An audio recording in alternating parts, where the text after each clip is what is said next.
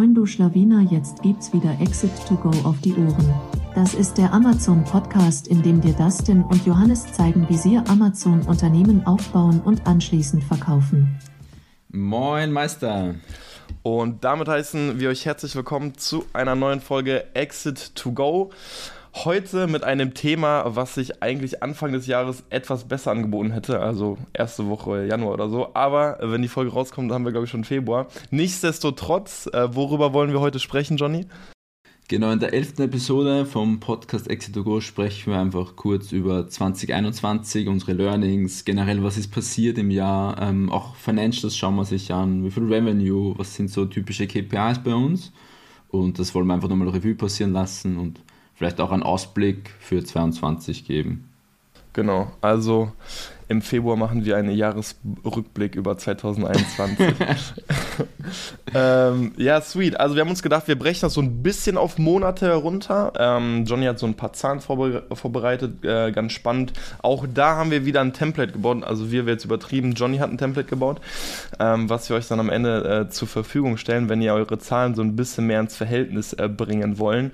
Aber gut, lasst uns doch einfach reinstarten. Ähm, ich würde jetzt mal ganz kurz über die ersten äh, zwei, drei Monate des Jahres sprechen, weil Johnny da noch gar nicht da war tatsächlich. Also ähm, es war nämlich so, dass ich im Jahr 2020, so das war so das erste Jahr, wo ich ähm, gemerkt habe, okay, also ich glaube, dass Amazon-Ding kann auch bei mir funktionieren ähm, und habe einfach gesehen, dass ich aber schon irgendwie so ein bisschen Herausforderungen habe mit dem ganzen Thema Financials, bisschen auch Ordner und Strukturen. Das Thema Steuern hat mich dann nicht sonderlich gerne mit beschäftigt und habe halt einfach gesagt, okay, macht doch einfach Sinn, wenn ich jetzt irgendwie so einen Geschäftspartner mit, äh, ans, mit ins Boot hole. Und Johnny war tatsächlich einer der ersten Personen, an die ich da gedacht habe. Nur war es halt so, dass also ich wusste so, wenn ich Johnny hole, also Talent will ja bezahlt werden, dass ich Johnny eigentlich erstmal nicht fair vergüten kann. Und deswegen habe ich Johnny halt direkt gesagt, upfront, Johnny, ich kann jetzt erstmal nichts bezahlen, aber ich würde dir dafür halt Prozente von meiner Firma geben. Äh, ich weiß nicht, kannst du dich noch an den Call erinnern, Johnny? Ja klar, mit der Präsi, oder? ich habe noch eine kleine Präsi für Johnny vorbereitet. Der dachte sich bestimmt auch so, Aber hä? Ich, meine, ich, ich, ich war richtig geflasht und auch pumped so und ich kenne Dustin ja schon ein, zwei Jahre davor und so und war eigentlich motiviert, das zu machen, also, also parallel zu Angestellter oder Selbstständigen-Projekte, weil es einfach ein cooles Business ist und ich glaube, da kann, kann ich noch supporten auch. Also ich will ja auch immer einen Mehrwert geben, so mit meiner Zeit und ich glaube, bei Amazon oder bei FB geht das ganz gut, genau. Yes.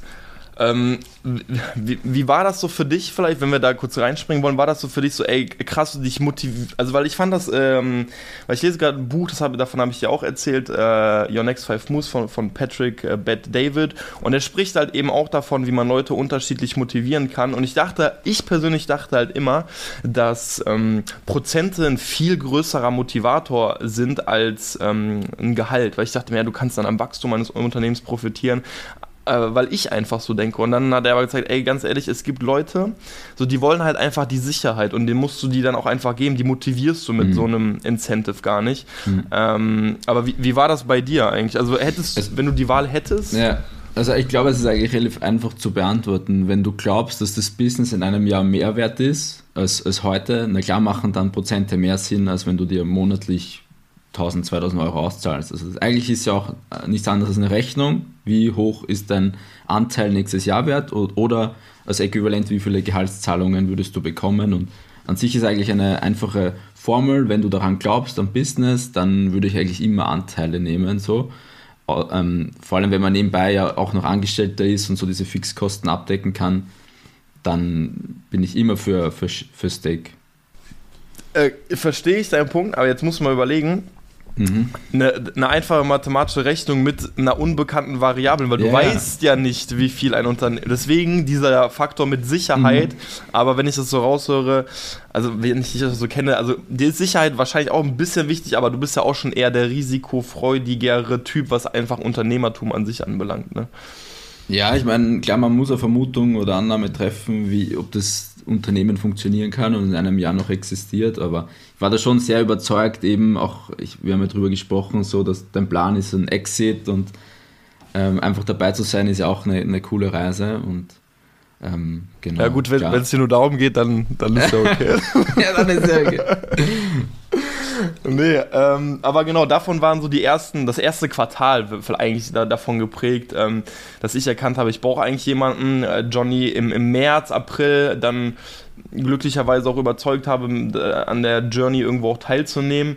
Und das Geile war eigentlich so, Johnny kam rein und Johnny hat eigentlich auch so direkt so erkannt, boah, Diggi, ganz ehrlich, eigentlich bauen wir Fremdkarte, also eigentlich müssen wir viel mehr Ware nachbestellen. Und eigentlich wusste ich das irgendwie auch immer so, aber ich hatte halt immer so extrem viel Respekt vor Fremdkapital. Ich meine, damit haben, da haben wir auch in einer der ersten Folgen drüber gesprochen, dass das eigentlich so einer der größten Fehler war. Ähm, aber dann ging es eigentlich so ein bisschen direkt los, so einerseits Fremdkapital zu besorgen und andererseits aber auch eine richtige Struktur zu schaffen für einen Exit. Ne? Genau, ähm, wir haben dann eigentlich angefangen im, im Mai, Juni einen KfW-Lohn zu beantragen. Also wir haben eh eine eigene Folge darüber gemacht, ähm, weil es eigentlich für jeden FB-Seller so ein Bottleneck ist, dieses Working Capital. Und Juni beantragt, ich habe jetzt nochmal nachgeschaut, im Oktober wurde es ausgezahlt, das heißt vier Monate später so, ähm, hat sich das dann gezogen, bis das Cash wirklich am Konto war. Genau, aber das war eigentlich so der erste Task. Danach haben wir noch die Buchhaltungsprozesse ein bisschen angesehen, so mit Get My Invoice und ähm, generell Templates gebaut über Bezugspreise und so weiter. Das waren so die ersten ähm, Schritte damals, ja, im, im Mai, Juni. Ja. Und letztendlich ja auch die, die, die richtige Struktur zu schaffen. Ich denke, das wäre generell auch nochmal ein spannendes Thema für sich. So richtige Unternehmen, Rechtsform, also deines Unternehmens, mhm. beziehungsweise auch Holding oder Doppelstruktur, wie man es nennen mag. Ähm, da war eben auch klar, hey, wenn wir wirklich verkaufen wollen, so dann macht es halt am meisten Sinn, noch eine äh, UG zu gründen. Die Moin Meister UG ist es bei uns. ähm, was mir damals gar nicht klar ja. war, also dass letztendlich so um davon ja wirklich zu profitieren, aber ganz kurz einen Sprung zu machen, ist es ja später unglaublich wichtig, dass du eben diesen Share-Deal machst, also wirklich dein Unternehmen ja. mit deiner UG verkaufst und nicht einzelne ja, Assets, Assets, deines Unternehmens, weil sonst profitierst du ja im Grunde gar nicht davon. Ähm, Richtig. Also aber wir ja. haben eigentlich dann im, im Mai schon so mit Steuerberatern so gesprochen, wenn man Exit macht in ein, zwei Jahren, dann ist es eigentlich smart, wenn du eine Holding drüber baust, also bei uns die Meister UG, die dann 100% an der operativen Amazon ähm, UG hält sozusagen, also FBA-Gesellschaft. Weil wenn du dann einen Share-Deal machst, das heißt du verkaufst die gesamte UG an einem Aggregator, dann hast du dann nur einen sehr geringen Steuersatz bei der Meister UG, weil es quasi wie ähm, GmbH und GmbH verkauft, bist du nur bei ein paar Prozent. Ähm, und wenn du theoretisch jetzt nur eine, eine UG hast und einen Asset-Deal machst, das heißt du verkaufst die Marke oder das, das Listing, Inserat, dann musst du darauf eigentlich ganz normal diese 30% Gewerbesteuer, Körperschaftssteuer zahlen und hat natürlich einen riesen Effekt, so als ob du jetzt 30% zahlst oder ein paar Prozent auf dem, auf dem ähm, Kaufpreis, ist schon ein riesen, riesen Ding und dann haben wir eigentlich gleich gesagt, äh, wir machen diese Moinmeister OG, da ist, äh, wie gesagt, Stammkapital 1000 Euro drinnen und da wird monatlich die, die Bankgebühren abgebucht. Also da passiert nichts sozusagen. Und ähm, war nach, im Nachhinein auch sicher die richtige Entscheidung, das zu machen. Yes. Okay, sollen wir uns mal parallel dazu einfach auch anschauen, wie dann die Zahlen der ersten Monate des Jahres aussahen? Ja, können wir machen, gerne. Ähm, ich teile jetzt für alle Zuhörer wieder mal ein Sheet. Ähm, also gerne einfach auf YouTube vorbeischauen, da kann man das vielleicht nochmal besser nachvollziehen. Ähm, genau, also wir haben sich jetzt einfach nochmal die Sellerboard-Zahlen aufgerufen. Also das ist wirklich nur ähm, Profit and Loss hier, Statement aus Sellerboard auf, auf Monatsebene. Und für alle, die jetzt noch keinen Überblick über KPIs oder so haben von, von Galavi, von der Brand, im, Im Jahr 2021 zum Beispiel haben wir so ähm, 333.000 Euro Umsatz gemacht. Ähm, das ist fast 200 Prozent mehr wie im Vorjahr. Also da sieht man auch nochmal so die Entwicklung der letzten Jahre. Also ähm, ganz kurzer Flex, also das Nettoumsatz, ja. ne? Also Brutto. Ja, ja, Nettoumsatz. Ja, ich, ich spreche immer von Netto, so Bruttoumsatz ist eigentlich jetzt nicht so viel wert, weil du halt einfach die Umsatzsteuer abführen musst. Ähm, genau. Aber wir springen mal auf die Monate, haben wir gesagt, gell? Mhm. Ja, also wir haben im, im Jänner, Januar, Februar, März so zwischen 8.000 und 11.000 Euro Umsatz gemacht und Net Profit war da auch immer so zwischen 23, 24 Prozent. Ähm, da muss man bedenken, das ist eigentlich hauptsächlich durch ein Produkt zustande gekommen, Dustin, oder? Genau, also ähm, wir hatten dann zu dem Zeitpunkt mehrere Produkte, aber wirklich on stock war eigentlich nur eine Besenhalterung und äh, die anderen Produkte waren gerade auf dem, auf dem Weg, also waren von China auf dem Weg nach Deutschland, ja. Genau. Also unsere heißen Monate beginnen ja immer erst ab April, Mai, Juni, weil es saisonale Produkte sind, also Unkrautbürste und so weiter. Ähm, sieht man hier auch dann nochmal in den Zahlen. Ähm, genau, wo machen wir weiter? Genau, also im Grunde ging es dann ja weiter, also wenn man sich auch so ein bisschen den Verlauf des Umsatzes dann ansieht, sieht man ja, wie der sozusagen prozentual steigt. Ähm, und man muss auch wirklich sagen, so im Grunde war viel von, von meiner Seite einfach auch vorbereitet für die Produkte. Die Listings waren an sich ähm, on point. Das Einzige, was sich dann einfach noch so ein bisschen verändert hat, es wurde so ein bisschen klar, okay, pass auf, lass uns mal mehr mit, mit Gala wie einfach auf diesen Garten- und Baumarktbereich ähm, spezialisieren. Ich hatte davor zum Beispiel noch Bienenwachstücher auch unter der Brand, das eigentlich, wenn man jetzt von der Positionierung sprechen mag, nicht wirklich da reinpasst. Ähm, Deswegen haben wir das auch mhm. auslaufen lassen. Man muss auch zugeben, es war ein leichtes, also wie so ein Hype-Produkt. Also zu Weihnachten hat das auch gut performt, aber dann ähm, hat es auch immer abgenommen. Da habe ich mich dann eben auch in, äh, dazu entschlossen, das auslaufen zu lassen. Ähm, dann hatten wir noch Spanngurte. Die haben auch nicht ganz, einfach nicht ganz gut performt, muss man ehrlich sagen. Und die habe ich dann sozusagen auch ähm, aussortiert mir wurde dann aber klar, okay, also gerade wenn wir jetzt einfach wachsen wollen, so das wird ja nicht über dieses ähm, Stack von, von, von drei bzw. vier SKUs äh, möglich sein. Also dann war einfach klar, okay, wir brauchen ähm, neue Produkte. Also Johnny hat dann so ein bisschen im, im, Hintergrund die ganzen Financials geregelt und ich war dann stark einfach auf, auf neuer Produktsuche. Und ich habe dann auch wirklich einige Produkte gefunden, und äh, war auch ziemlich bullish und ich glaube, wenn wir uns mal so angucken, ähm, die ganzen Produktlaunches, wann die äh, geplant waren, wäre das schon ein bisschen krass äh, zu sehen, wie sehr die sich mittlerweile ähm, verschoben mhm. haben. Also mhm. weil de facto haben wir ja von, es gibt Produkte, es gibt da Einzelprodukte, es gibt ein, ein Produkt gibt es da, da war mir glaube ich im April, Mai klar, dass ich das sourcen will und das haben wir heute noch nicht weil, ähm, also, wir, wir haben auch so ein bisschen 2021 hat äh, Johnny das Jahr der Reach-Tests äh, genannt. Äh, denn es war halt tatsächlich so, dass wir unglaublich viele Samples auch hatten oder Produkte, die wir haben wollten, aber wo einfach der Reach-Test, wo wirklich ein Reach-Test nach dem anderen einfach durchgefallen ist. Und ähm, da waren auch Produkte dabei, wo wir dann gesagt haben, ey, wir können das nicht sourcen, weil wenn wir sozusagen die Materialien überarbeiten, haben wir so einen hohen EK, da können wir der Meinung de facto gar nicht mithalten. Ähm, das heißt, wir ging, mussten sehr stark in die ja, Produktentwicklung auch gehen bei den ganzen Produkten, die jetzt auch kommen weil äh, wir einfach äh, Materialien äh, austauschen mussten. Wir mussten auch teilweise neue Molds öffnen ähm, und das hat alles ein äh, extremes in Invest auch in Anspruch genommen. Und ich war eigentlich ein bisschen dankbar auch so, dass sich das so ein bisschen gezogen hat, weil also die teuerste Mold, die wir da jetzt ja auch beispielsweise bezahlt haben, sind einfach 10.000 Euro. So, das war damals also es ist auch immer noch heute extrem viel Geld, aber wenn du im, im Januar, Februar, März so 10.000 Euro Umsatz machst, so dann denkst du dir, also in welcher Welt soll ich denn diese Mold bezahlen? Ähm, deswegen war ich damals so ein bisschen froh, dass er so ein bisschen gezogen hat, aber andererseits willst du die Produkte natürlich haben.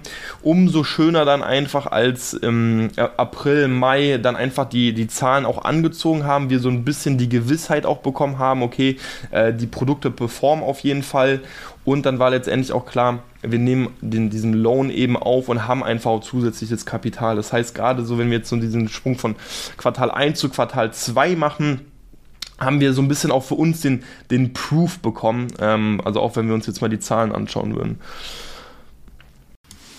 Genau, ich meine, wir haben es das Jahr der Reach-Tests genannt, weil einfach so viele Tests fehlgeschlagen sind. Aber andererseits, weil wir auch gesehen haben, dass das ganz viele Mitbewerber oder Wettbewerber nicht machen. Also da war es klar, man hat es an, an, den Bildern gesehen, dass diese Produkte einfach nicht REACH-konform sind und ähm, wir haben ja auch mit vielen Aggregatoren und so weiter gesprochen, dass der Begriff Reach-Test irgendwie noch so fremd oder meiner Wahrnehmung nach, so dass das nicht so die Regel ist, dass du eigentlich als FBA-Seller unbedingt einen Reach-Test brauchst oder eine Nach ähm, das, das bestätigt, dass alle Materialien EU-konform sind, dass es noch nicht so die Regel ist. Deshalb war es für mich das Jahr der Reach-Test so, weil diese Erkenntnis einfach, dass das ähm, bei FBA-Seller noch nicht ganz so ähm, etabliert ist. Ja, nee, war, war auf jeden Fall auch äh, spannend zu sehen. Ich muss dazu, ich hätte auch gar nicht gedacht, dass so viele Produkte nicht bestehen. Also ich dachte, das ist so, ja, also Reach ist so mit der einfachste Test, da bestehen alle, aber ey, ich wäre, ich glaube, viele wären erschrocken, ähm, wenn man einfach mal alle Produkte testen würde, die auf Amazon generell in Deutschland verkauft werden und wie viele ähm, am Ende des Tages wirklich Reach-konform sind. Man muss nur ganz ehrlich sagen, also wenn wir jetzt auch ganz kurz über Reach-Tests sprechen wollen, wer, wer prüft so etwas? Also die Wahrscheinlichkeit, dass man auch irgendwie au auffliegt, weil man ein nicht REACH-konformes Produkt hat, muss man ja einfach ganz ehrlich zugeben, ist eher gering. Aber die Frage ist halt so, was passiert, wenn äh, eben mal ähm, so etwas dann auffällt. Äh, also ich, ich habe nur so Blogbeiträge, aber dann äh, drohen halt Geldstrafen von bis zu 50.000 Euro und wir wollten einfach auch äh, da korrekt aufgestellt sein und deswegen ist eigentlich ganz normales Pflicht-to-do und wenn äh, Reach-Test gebraucht wird, dass der natürlich dann auch gemacht wird. Vielleicht dazu, nächste Woche ist ein Interview mit Quality, also wegen Quality Inspection, da können wir ja nochmal detailliert yes. über Reach sprechen. Super spannendes Thema. Auf jeden Fall. Vielleicht noch, weil ich es da gerade so sehe, hier die, die grafische Darstellung oder der Umsatzverlauf des Jahres. Da fällt halt auch wieder auf, dass wir immer out of stock oder sehr oft out of stock waren. Also diese Lieferprobleme und eben natürlich auch Cashbestand hat uns auch sehr getroffen. Ähm, aber ich habe auch Dustin gefragt, wie man am einfachsten sehen kann, rückblickend, wie oft man out of stock war oder so. Aber ähm, das schauen wir sich noch im Detail an. Vielleicht ganz, ganz spannend zu sehen, dass im Juni hier mit Abstand der beste Monat war, also im Sommer vom Umsatz und vom Net Profit, weil man hier einfach, weil hier unsere Produkte halt einfach am, am häufigsten gesucht werden. Ja, also das ist halt so ein bisschen Fluch und Segen, wenn man äh, saisonale Produkte hat. Also häufig hat man halt so ein bisschen weniger Konkurrenz, ähm, wobei ich auch das Gefühl habe, immer mehr FBSer trauen sich so etwas. Ähm, du bist aber halt auch sehr stark dann einfach von, äh, von diesen ähm, Produkten abhängig. Ähm, da hatten wir halt direkt so ein, zwei gute Monate. Ähm, ich glaube, dann waren wir tatsächlich auch extrem schnell wieder mit dem Produkt out of stock. Also, Im Juli ja. dann wieder richtig. Ja. Genau. Also es war krass, wir haben Lead-Time von über 100 Tagen einfach gehabt und ähm, ich meine, ihr da draußen kennt es wahrscheinlich auch, dass man einfach, das Out of Stock einfach schon normal ist. Ja. Genau. So ging es dann letztendlich äh, weiter, also mit, mit Hochs und auch mit Tiefs dann so ein bisschen in Mitte des Jahres einfach äh, starke Monate mitgenommen. Also der stärkste Monat war dann auch ähm, absolut gesprochen Bruttoumsatz 71.000, ähm, also mhm. wirklich, wirklich stark mit einem Net Profit von über 20.000 Euro. Ähm, also haben dann wirklich auch wirklich starke Monate mitgenommen. Dann war aber auch eben klar, so hey, äh, Richtung Ende des Jahres wird es auf jeden Fall wieder abflachen. Und ich glaube, wir hatten auch Richtung Ende des Jahres äh, jetzt extrem lange eben kein Stock. Also ein Produkt ist gerade über 150 Tage, glaube ich schon. Mhm. Ähm, also die Unkrautbürste ist über 150 Tage schon unterwegs. Also sieht man einfach, was das für Löcher auch einfach macht. Ist ja logisch, wenn man einfach noch nicht so ein großes Produktportfolio hat. Genau. Ähm, dann im Juli, ich glaube im Juli war die OSS-Umstellung, also One-Stop-Shop-Umstellung, ähm, die, ähm, also haben wir zufällig jetzt noch vorher drüber gesprochen, macht, hat bei uns natürlich der Steuerberater gemacht und uns ist damals dann aufgefallen, also man denkt sich immer, ja, OSS macht der Steuerberater, wird alles passen so und wir verwenden EasyBill und da haben wir tatsächlich anscheinend eine Anpassung nicht gemacht und es wurden auch falsche Rechnungen gestellt quasi. Also zum Beispiel ähm, Rechnungen oder Lieferungen nach Österreich, die haben einen Umsatzsteuersatz von 20 Prozent und auf unserer EasyBill-Rechnung war da 19 Prozent drauf. Also faktisch falsch. Und ähm, das war für mich auch nochmal so das Learning, so selbst wenn ein Steuerberater da die, die, die Hand, also das sich darum kümmert, man muss eigentlich immer kritisch bleiben und alles nochmal selber gegenchecken und sich mit alles beschäftigen. Ähm, also nur weil es jemand, ein Berater übernimmt, heißt es nicht gleich, dass das dann alles irgendwie so safe ist. Ja. Das ist nun mal so als Learning von, von uns. Oder ja, also ey, vielleicht, also ich, ich habe es auch einfach irgendwann in einem Podcast aufgeschnappt und wollte es dann einfach prüfen.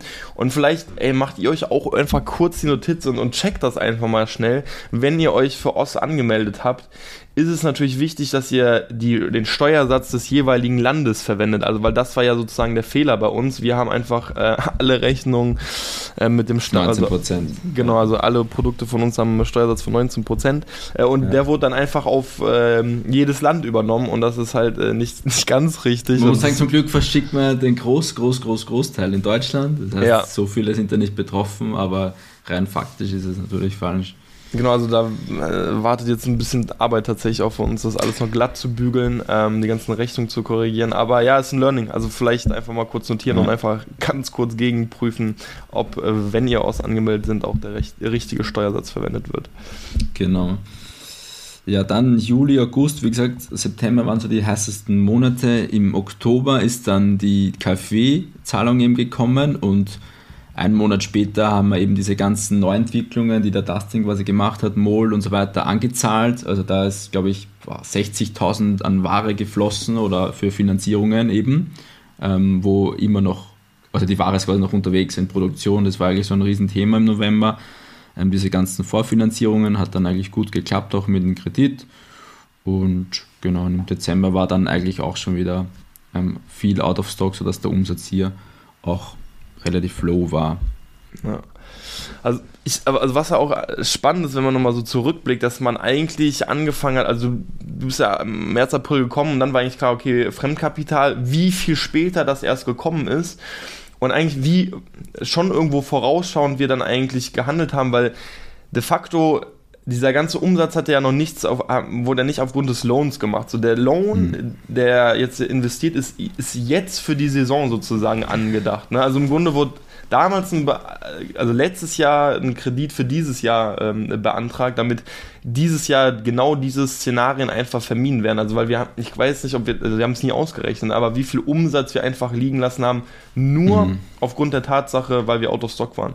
Also gar nicht irgendwie ein neues Produkt. Ich glaube, wir hätten nochmal die Hälfte die Hälfte des Umsatzes wäre vielleicht nochmal wär viel, aber so ein, so ein Drittel hätten wir wahrscheinlich nochmal draufpacken können, Safe, wenn wir ja. einfach nur mit den Produkten on Stock gewesen wären. Und ich glaube, das wissen auch viele FBS. Also sie wissen ganz genau, okay, das teuerste ist einfach, wenn man nicht on Stock ist. Ich, ich, hatte einfach auch immer lange Zeit einfach so ein bisschen Respekt, große Bestellungen auszulösen. Also weil einfach, wenn man 10, 20.000 Euro Kapital gebunden sind und du denkst dann so, boah, was passiert, wenn die äh, Charge nicht stimmt. Aber ich meine, Du hast den Proof, wenn ein Produkt über mehrere Monate läuft, äh, wenn es Bewertung aufgebaut hat, so dann habe ich lieber mittlerweile ein bisschen zu viel Ware und einen Puffer ähm, und habe einfach ein bisschen mehr gebundenes Kapital, als dass ich nochmal riskiere, eben ähm, Autostock zu gehen. Weshalb wir uns dann eben Ende des Jahres, ähm, ich glaube November, Dezember war es dann ja, hingesetzt haben und schon einfach detailliert ausgearbeitet haben, hey, wann müssen wir bestellen, wie viel müssen wir bestellen und immer einen gesunden Puffer eingerechnet und keine Ahnung, haben wir es irgendwo notiert, wie viel Ware jetzt eigentlich gerade in Kapital gebunden ist? Ja, also 70.000 so den Dreh. Und 70k, ähm, also den KfW-Lohn und den Profit quasi, was bisher erwirtschaftet wurde, ist alles in Ware. Und eben im Sommer dann jetzt, also im April, Mai, Juni, sollte das hoffentlich dann wieder gedreht werden. Ja, aber auch einfach so die, die Erkenntnis, gerade wenn man saisonelle Produkte hat, du musst ja äh, upfront halt dann doch deutlich mehr Geld in die Hand nehmen, um eben dann letztendlich auch von diesen starken Monaten komplett zu profitieren. Mhm. Also weil wenn dann ein Monat was nicht läuft, so das kannst du ja nicht irgendwie Richtung Ende des Jahres oder so dann ausbügeln, so da musst du halt wieder ein Jahr warten, mhm. ähm, bis du dann die Profits einfährst, ja. Weißt du noch, was im Dezember noch Spannendes passiert ist? Eigentlich ein Meilenstein äh. Eigentlich für dich. Du, eigentlich muss es Ach so, ja, äh, ich, ich habe. Ähm, ich habe mich dann ja dazu entschlossen, der Vollzeit zu gehen. Richtig, also bis dahin warst du ja auch Angestellter. Genau. Ähm, ich, weiß, ich weiß auch gar nicht, ob Sie Zuhörer wissen. Also Johnny und ich, wir haben bei der gleichen Firma Solid Mind ähm, gearbeitet. Da haben wir uns auch kennengelernt. Solid Mind, vielleicht kennt hier einer der Zuhörer, Lars Müller. Wollen wir ja auch noch in den äh, Podcast holen irgendwann. Ähm, äh, wo ich eben als Amazon Account Manager tätig war. Habe schon immer so ein bisschen angedeutet, ey, ich will eigentlich mein Amazon-Ding machen und die waren auch immer alle fein damit. Und ähm, ja, nach diesem Jahr habe ich dann einfach gesagt, so, boah, ich sollte es jetzt einfach wagen, weil ich einfach auch sehe, wie viel Zeit ich in das Ding investieren kann. Ähm, ich sehe, dass ich mir ein bisschen was rausholen kann. De facto habe ich mir bis heute eigentlich kein Gehalt ausgezahlt, muss man sagen. Also ich zahle gerade nur den Loan zurück, den ich ja investiert habe, aber Richtung Mitte des Jahres so, wollen wir uns dann auch mal was gönnen. Ähm, aber ja, diesen Schritt habe ich gewagt, also gerade auf jeden Fall. Ähm, mega Step, mega Milestone mhm. auf jeden Fall für mich. Man muss halt sagen, ich habe es halt so gemacht, weil es halt mein, dass ich nach und nach auslaufen lassen habe. Also ich habe angefangen als Vollzeitkraft, 40 Stunden, dann bin ich auf 30 Stunden runter. Ganz am Ende war ich nur noch auf 20 Stunden als Teilzeitkraft tätig und dann habe ich halt irgendwann ähm, den Cut gemacht. Mhm. Ähm, äh, Johnny, ganz kurz, wann ja. kommt bei dir der Cut? genau. Nee, also im, im, Dezember, also großer Meilenstein für dich, ja. Wir haben dann auch ähm, im November, Dezember die ersten Gespräche auch mit Aggregatoren gemacht, so, also um einfach so ein Gefühl zu bekommen, worauf achten die, wie hoch sind die Valuations und um, einfach so um den Markt ein bisschen zu fühlen. Sind auch nach wie vor noch in Gesprächen, aber es war auch so im November, Dezember der Fall, so einfach, dass man zehn, zehn Aggregatoren anschreibt und mit denen Calls macht, hey, wie findet ihr unsere Brand, was ist schlecht, was ist gut und das haben wir dann auch im November, Dezember gemacht. Ja. Genau. Ich glaube, ich würde das auch wirklich jedem empfehlen, der wirklich einfach mit dem Gedanken spielt, ich will das Ding später verkaufen, einfach um einerseits ein Feeling zu bekommen, wer könnte der richtige Fit sein, weil es kam ja auch schnell raus, ey krass, also viele bei, mit vielen, also da kommen wir gar nicht rein. Also weil der Umsatz noch gar nicht passt, da war klar, okay, also wir müssen eigentlich noch mehr Umsatz machen. Ähm, da kriegt man ein Gefühl, ah, okay, wie, wie wahrscheinlich ist es denn, dass man Asset oder ein Share Deal hinbekommt, ähm, um einfach so ein bisschen diese, diese Fühler auszustrecken, ähm, wer denn der auch der passende Partner da sein könnte. Und viele sind auch super cool damit, wenn man einfach mal mit denen äh, ein Gespräch sucht und aber direkt von Anfang an klar macht, hey, also ich will jetzt eigentlich noch nicht verkaufen. Ähm, und, und ja.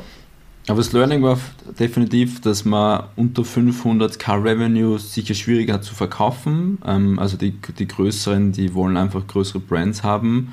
Und dass der Großteil tatsächlich ähm, Asset-Deals bevorzugen. Natürlich, weil es für die günstiger ist, man braucht keine Due Diligence, Wirtschaftsprüfe etc., sondern kauft quasi nur die Marke.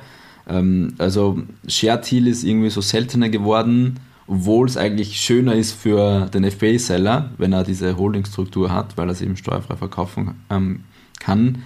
Aber ist am Markt eigentlich gar nicht so die Norm, dass man die Share Deals macht. War auch ein Learning, mit dem haben wir auch nicht gerechnet davor. Ähm, aber das nur so als, als Vorwarnung, dass es gar nicht so einfach ist, immer einen Share Deal zu machen und das vor allem auch noch, wenn man klein ist und gerade mal über 300k oder 350, 340k Revenue macht. Ja. Muss, muss man wirklich sagen, da bist du, ist man schon eher einfach noch so ein kleiner Fisch und äh, ja. viele suchen dann schon eher die, die 500 plus, teilweise ja aber auch über eine, eine Mio, muss man sagen. Ähm, genau. Genau, für alle, die zuschauen, also vielleicht was noch ganz spannend wäre, also kurz bevor der Podcast da gestartet hat, haben wir auch gesagt, hey, wir wollen auch auf jeden Fall im Jahr 2022 einfach ein bisschen mehr auch ähm, tracken. Also ich, an sich bin ich auch ein großer Fan von Zahlen. Also ich tue mir manchmal einfach schwer, diese ins Verhältnis zu setzen oder dann einfach wirklich zu sagen, okay, was können wir daraus für Schlüsse ziehen. Ähm, und deswegen äh, haben, hat Johnny dieses, dieses Template einfach aufgebaut, um einerseits, also was wir super schön sehen können, wie beispielsweise effizient ist unsere Werbung. Ähm, wie verändert sich ähm, der Arkos äh, über Zeit, was ist so ein durchschnittlicher Arkos, wie verändert sich unsere Marge und wir wollen da einfach auch im Jahre 2022 deutlich mehr Schlüsse für uns ziehen ähm, und dieses Template, also ich weiß nicht, hast du noch ein, zwei spannende Zahlen hier, die du äh, besonders hervorheben möchtest? Oh, nee, also ich, ich finde eben gesagt, ähm, die Marketing-Effizienz schon relativ gut. Also 100% ist zum Beispiel der beste Wert und gibt einfach an, wie viel, ähm, also ist das Verhältnis zwischen PPC, also Revenue, der durch PPC zustande kommt und den PPC-Ausgaben. Und wir haben es vorher kurz ähm, angesehen, warum der Mai zum, oder der Juli 2021 nur 12% Marketing Efficiency hatte. Das heißt, wir haben 3600 Euro durch PPC-Kampagnen eingenommen, also Revenue, und haben dafür aber 3200 Euro PPC ausgegeben. Also relativ schlechtes Verhältnis. So, und das, jetzt haben wir mal nur die Zahlen 12% hier und jetzt müssten wir dann theoretisch am nächsten Tag reingehen und einfach evaluieren, evaluieren ähm, in die PPC-Kampagnen reinschauen, was da schlecht gelaufen ist oder warum wir mehr ausgegeben haben und so wenig ähm, Revenue eigentlich bekommen haben. Also das finde ich schon wichtig, so generell diese ROAS und ACOS-Zahlen, dass man die einfach reviewt und für sich Learnings macht, warum war hier die Zahl schlechter. Und natürlich auch spannend, ganz kurz, ist noch ähm, generell der PPC-Anteil, um, also PPC-Umsatzanteil vom Gesamtanteil. Das heißt, je niedriger eigentlich, desto besser, weil dann heißt es, dein Listing ist organisch oder SEO-technisch extrem stark, dass man einfach, wenn man dein Produkt eingibt, dass du ähm, durch das gute Listings automatisch weiter oben auftauchst, also organische Sales und ähm, dass man einfach checkt, wie hoch ist der PPC-Anteil vom Gesamtumsatz. Das finde ich schon eigentlich so die, die wichtigsten Zahlen jetzt bei ähm, Marketingkampagne. Allgemein muss, sollte der Cross, die Cross-Margin immer so über 70% sein, also die Bruttomarge. Ich glaube, das ist noch gesund. Und der Net Profit, also was am Ende des Monats dann überbleibt, sollte mindestens 15% sein ähm, auf Sellerboard-Ebene, weil du, also dieser Net Profit muss ja dann auch deine Gemeinkosten decken, wie Personal, Tools, Steuerberater etc. Und deshalb sollte hier im Sellerboard oder im, im Sellerboard Controlling mindestens 15% sein. Ähm, das so als ähm, Indikator. Ja.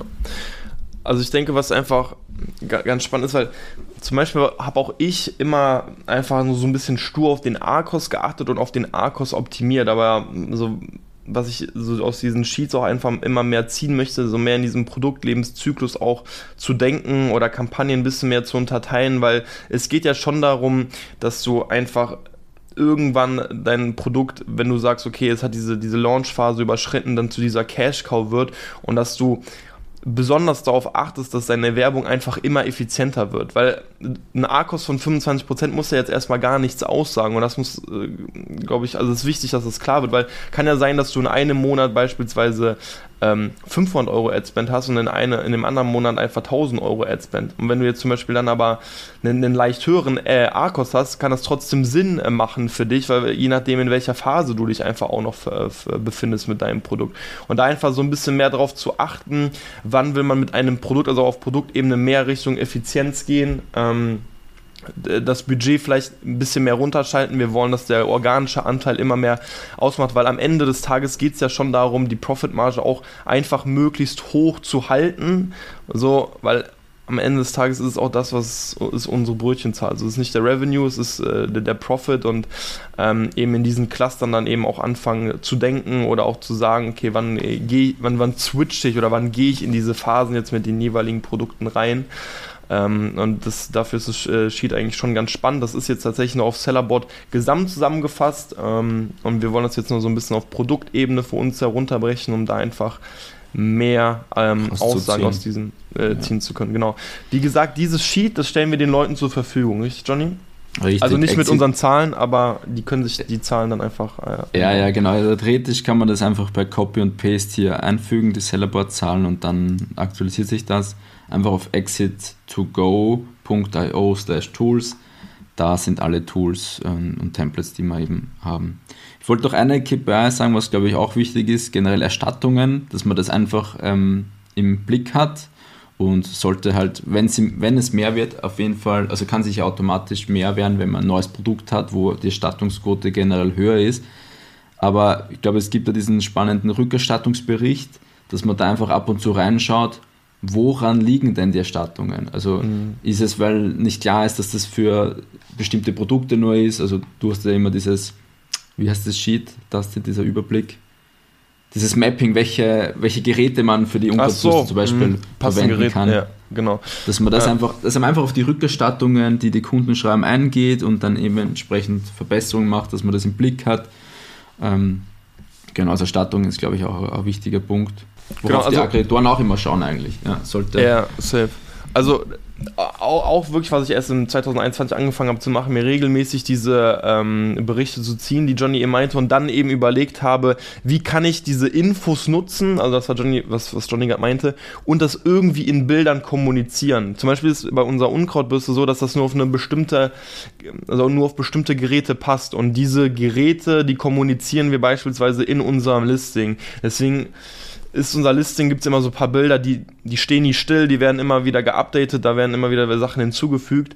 Ähm, aber genau dafür dann eben diese Berichte zu nutzen, zu überlegen, okay, wenn die Quote wirklich deutlich zu hoch ist, woran liegt das? Durchlesen und einfach mehr im Listing ähm, dafür kommunizieren. Genau. Johnny, noch ganz kurz, weil ich glaube, das ist jetzt gar nicht klar, wie man sich das sozusagen dann einfach hier zusammenbaut.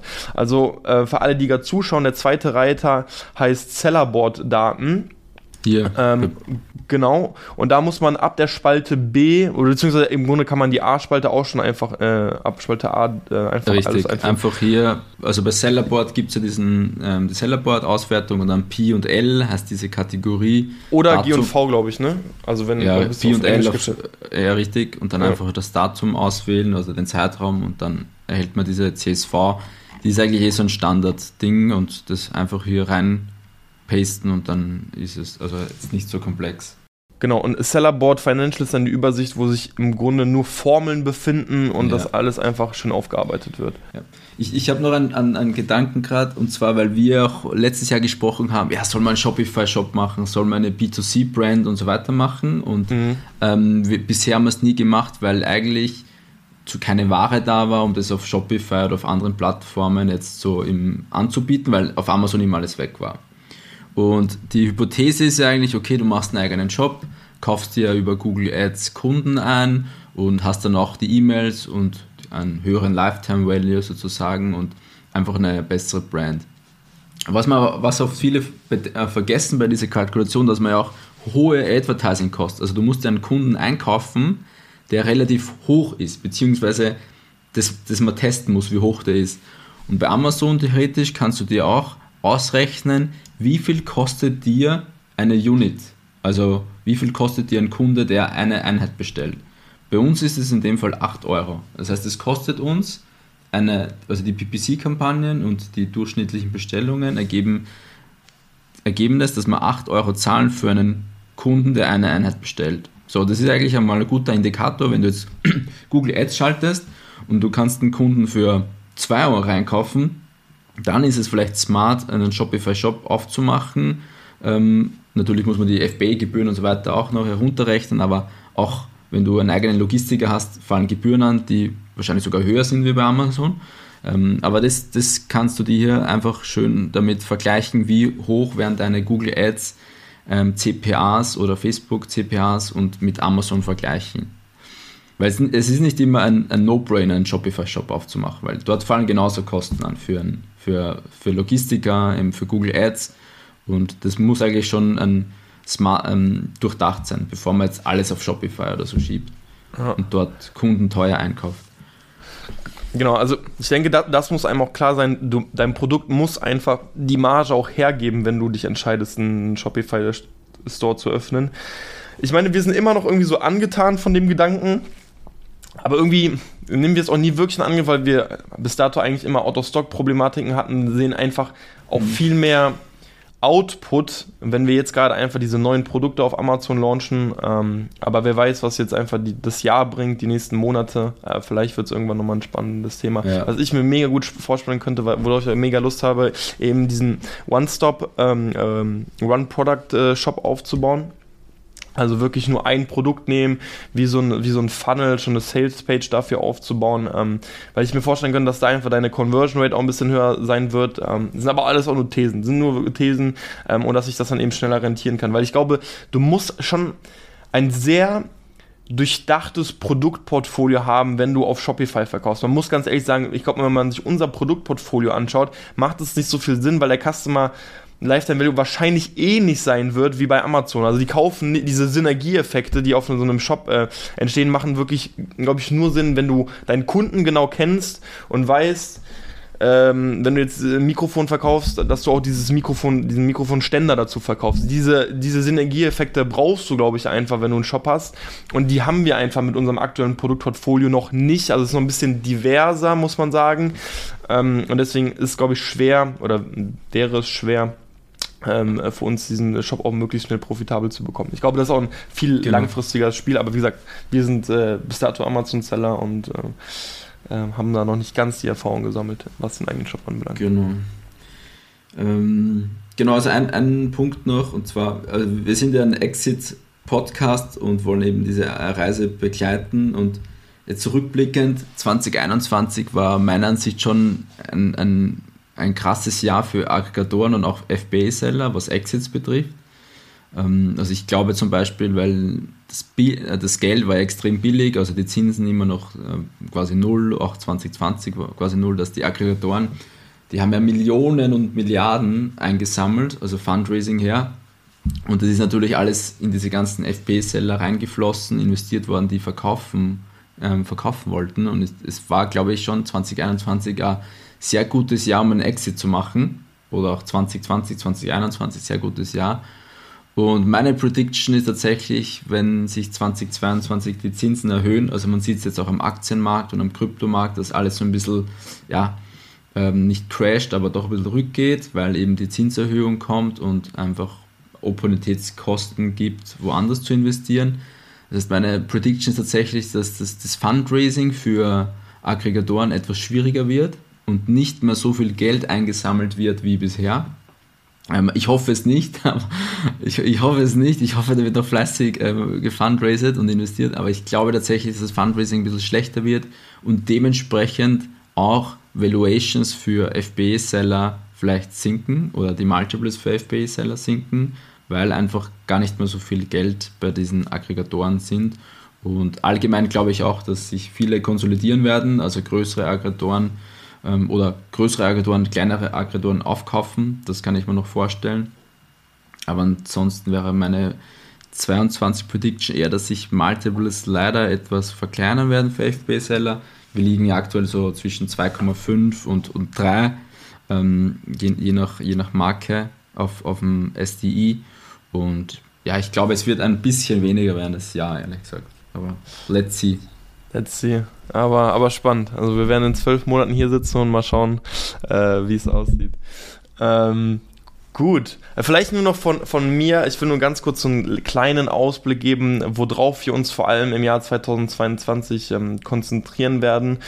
Und vielleicht kann der ein oder andere daraus eine Inspiration ziehen. Ähm, wir haben einfach für uns erkannt, dass äh, viele Preise, also auch jetzt ähm, FBA-Gebühren, ähm, generell auch Bilder zu erstellen, PPC-Kosten äh, immer weiter steigen und wir für uns eigentlich so, so einen Cut entschieden haben, wo wir, äh, ab, ab, wann wir in Produkte reingehen. Also wir haben uns zum Beispiel für 2022 bewusst ähm, jetzt noch Produkte rausgesucht, die auch mal deutlich ähm, hochpreisiger sind, ähm, und, und, und erwarten uns eigentlich davon, in diesen Märkten weniger Konkurrenz zu haben. Äh, ich, damals habe ich es auch gesehen, als ich noch quasi als Amazon Account Manager, Manager tätig war, dass es gar nicht sein muss, dass ähm, Klickpreise in höheren, also dort, wo, wo hochpreisigere Produkte sind, teurer sind, also prozentual steigen zwar alle an, aber es ist nicht so, dass sozusagen in einem hochpreisigen Segment auch die Klickpreise teurer sind.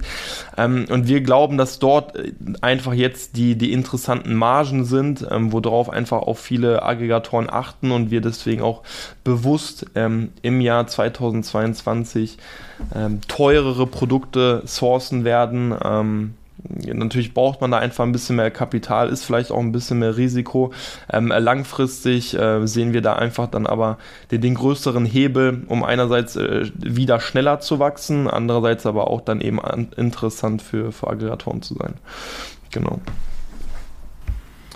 So Sweet. viel von mir noch ähm, fürs Jahr 2022. Äh, ich denke, spannende Folge. Ähm, wäre soweit durch. Ich weiß nicht, Johnny, hast du noch etwas? Nee, ich hätte alle meine Punkte durch und genau, könnte man nächste Woche dann über einen Reach-Test widersprechen. genau. Also, dann würde ich sagen, machen wir den Cut. Äh, ich hoffe, ihr konntet wieder einiges mitnehmen und bis zum nächsten Mal. Ciao, ciao. Vielen Dank fürs Zuhören. Ciao, ciao.